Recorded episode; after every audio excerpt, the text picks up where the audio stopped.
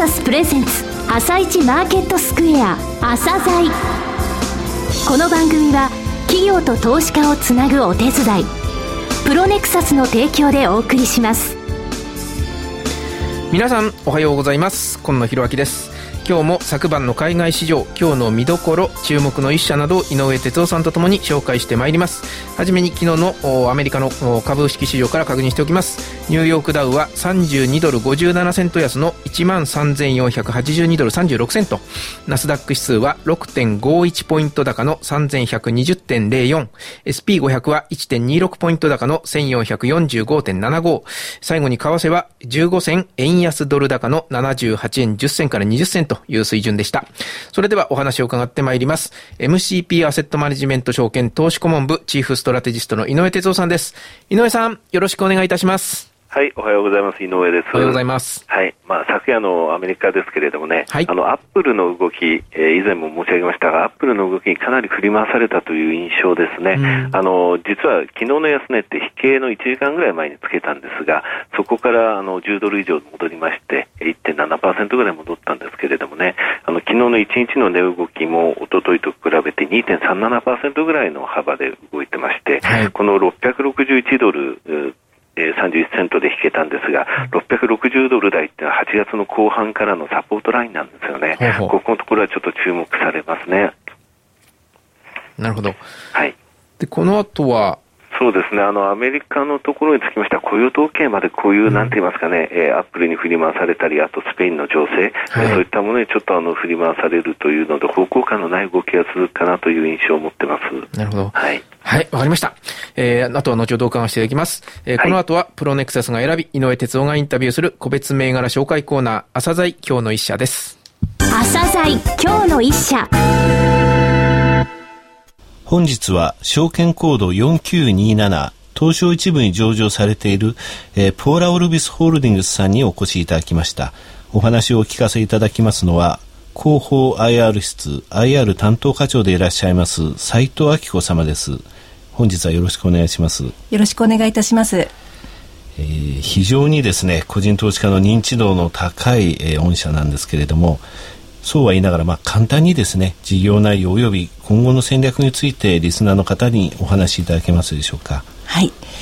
えっ、ー、と、今、認知度が高いとご紹介いただきましたけれども、はい、2010年ですね、はい、あの、上場したばかりの会社でございまして、まだ上場の認知という点では、あの、課題認識を持っております。はい、えっ、と、1929年創業の、あの、いわゆる訪問販売のビジネスモデルを使っていたポーラと、通信販売を主体としていますオルビス、この2つを基幹ブランドに持つホールディングカンパニーになります。創業が1929年と先ほど申した通りなんですけれども、はい、あの静岡で創業いたしまして自ら作り自ら販売するというのを、まあ、創業の理念といたしましてその思いを今も、まあ、80数年経った今もですね自ら作り自ら販売するということを大切にしてあの事業を営んでいる会社になります。はいポーラがですね今訪問販売という話をしましたけれども、はい、訪問販売という、まあ、スタイルから少し今あの変化をしておりまして、ね、はい、はい、ポール・ザ・ビューティーというあのお店の展開を始めております。はい。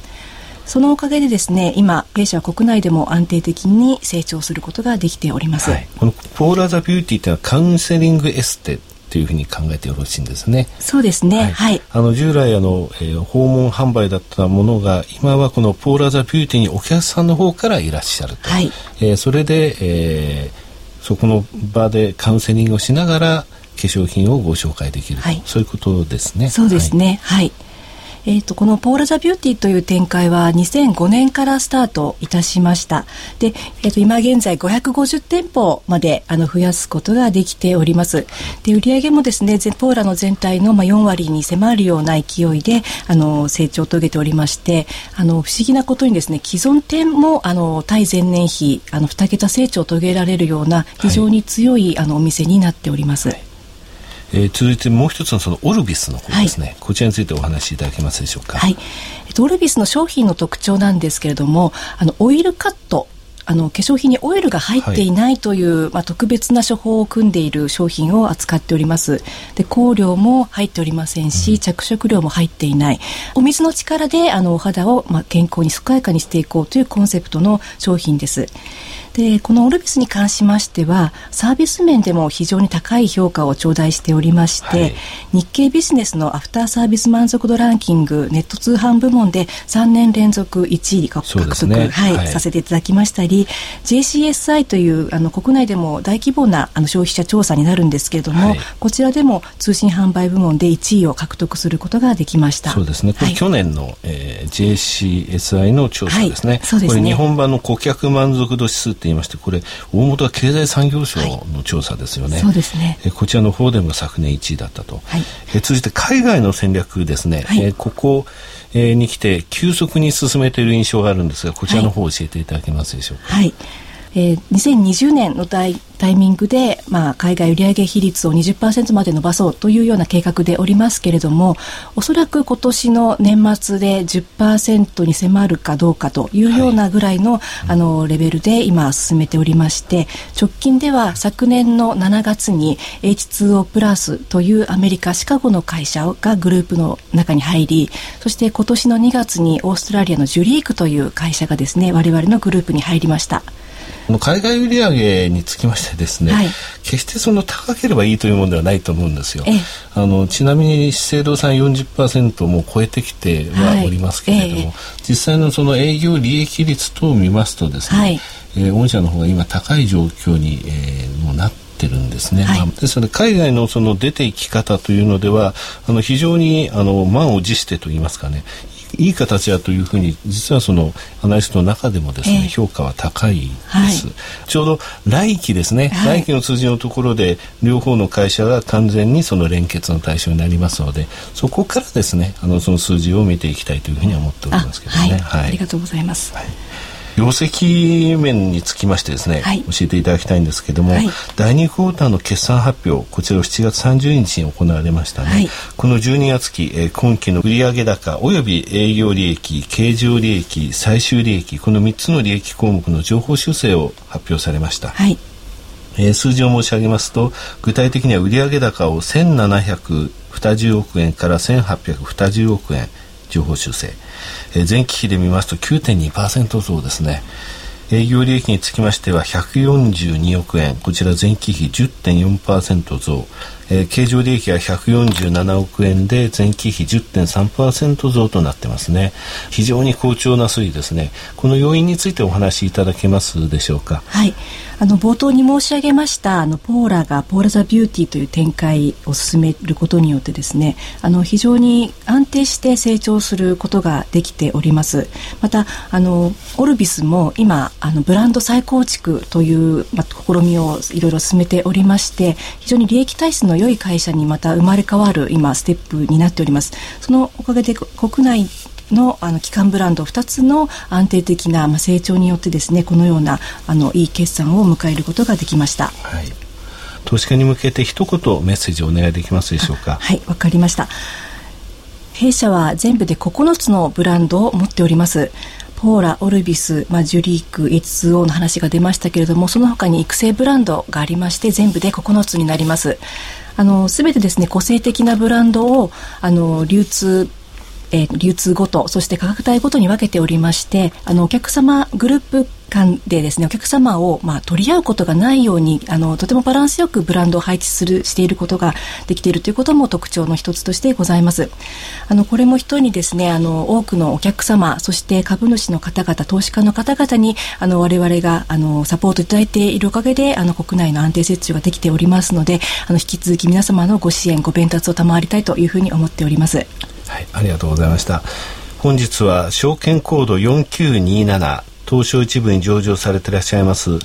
ォーラオルビスホールディングスさんにお越しいただき IR 担当課長でいらっしゃいます斉藤明子様にお話を伺いました。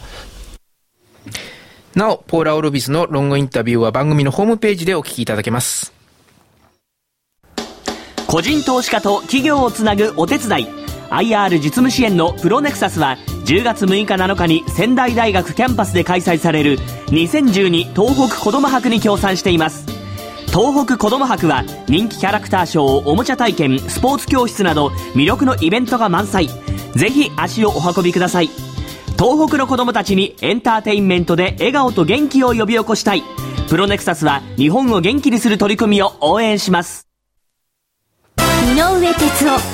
今日のストラテジー。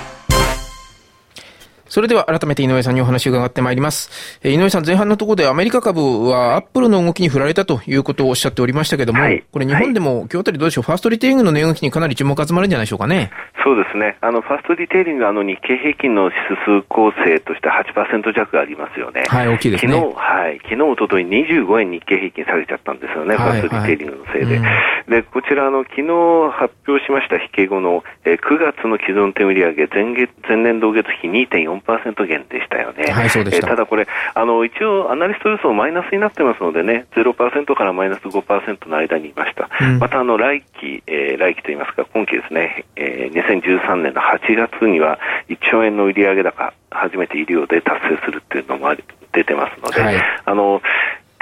売られるという展開ではなないとは思います。なるほど。えー、ただ今日はですね、いろいろ材料あるんですよね。あの9201の JAL ですね、はい、今日からの貸借及び制度信用の銘柄になりますので、うん、今日から空売り等ができるということですか。はい、それからあのディーラーの動きがこの頃ですね、日中あの先週からなんですが、日中高いところから売り買い点が効くっていうのが続いております。うん、え国内、えー、あと海外も少しですね、現物のリバランスの売り、えー、等が見られたと。またアメリカの方のその投資の少し売りがあったというような話も出てますのでね、はい、ちょっと今日もあの、えー、大きく戻せるような展開にはならないかなと思います。えー、今週上海お休みですけれども、香港は今日からですね、うん、えー、マーケットが開きますので、行動向も要注意かなと。であのえソウル今日休場なんですけれども、え MSCI ってモルガン・スタンレーのインデックスをですね、バンガードというアメリカの、えー、投信会社が、えーベンチマークから外すというのを今日の朝発表したんですね。そうしますと、え韓国株も組み入れがありますので、そこの部分外れるので、ちょっとマーケットの大きさに比べてですね、そのインパクトっていう点では、韓国株ちょっとあの売り圧力が少しかかる可能性があります。えですので、明日のちょっとソウルっていうのは、あの、よく見た方がいいかなという印象ですね。うん、えー、それからレーティングの方申し上げます。はい、え格上げが4社、え大和が、え5738の住友軽金属を3から2、えクレディ・スイスが、え日基層6376を、え新規にアウトパフォーム、SMBC 日興が e アクセス、え9427を3から1、え4661の OLC をパリバが、えリデュースからホールドにしています。え格下げは3社、SMBC が1から2に、え8281の税ビを下げています。みずほが2銘柄買いから中立に下げています。6905のコーセル、6676のメルコです。えー、それでですね、あの、今日の、えーあのお話を伺いましたポーラ・ウルビスさんなんですけれども、はいはい、ロングインタビューの方でですね、はい、株主優待、はい、話してますので、こちらのトイレタリはやっぱり株主優待聞きたいんでですね、ぜひお聞きいただきたいと思います。はい。よくわかりました。井上さん、今日もどうもありがとうございました。また来週もよろしくお願いいたします。この後は東京市場の寄り付きです。朝鮮この番組は企業と投資家をつなぐお手伝いプロネクサスの提供でお送りしました。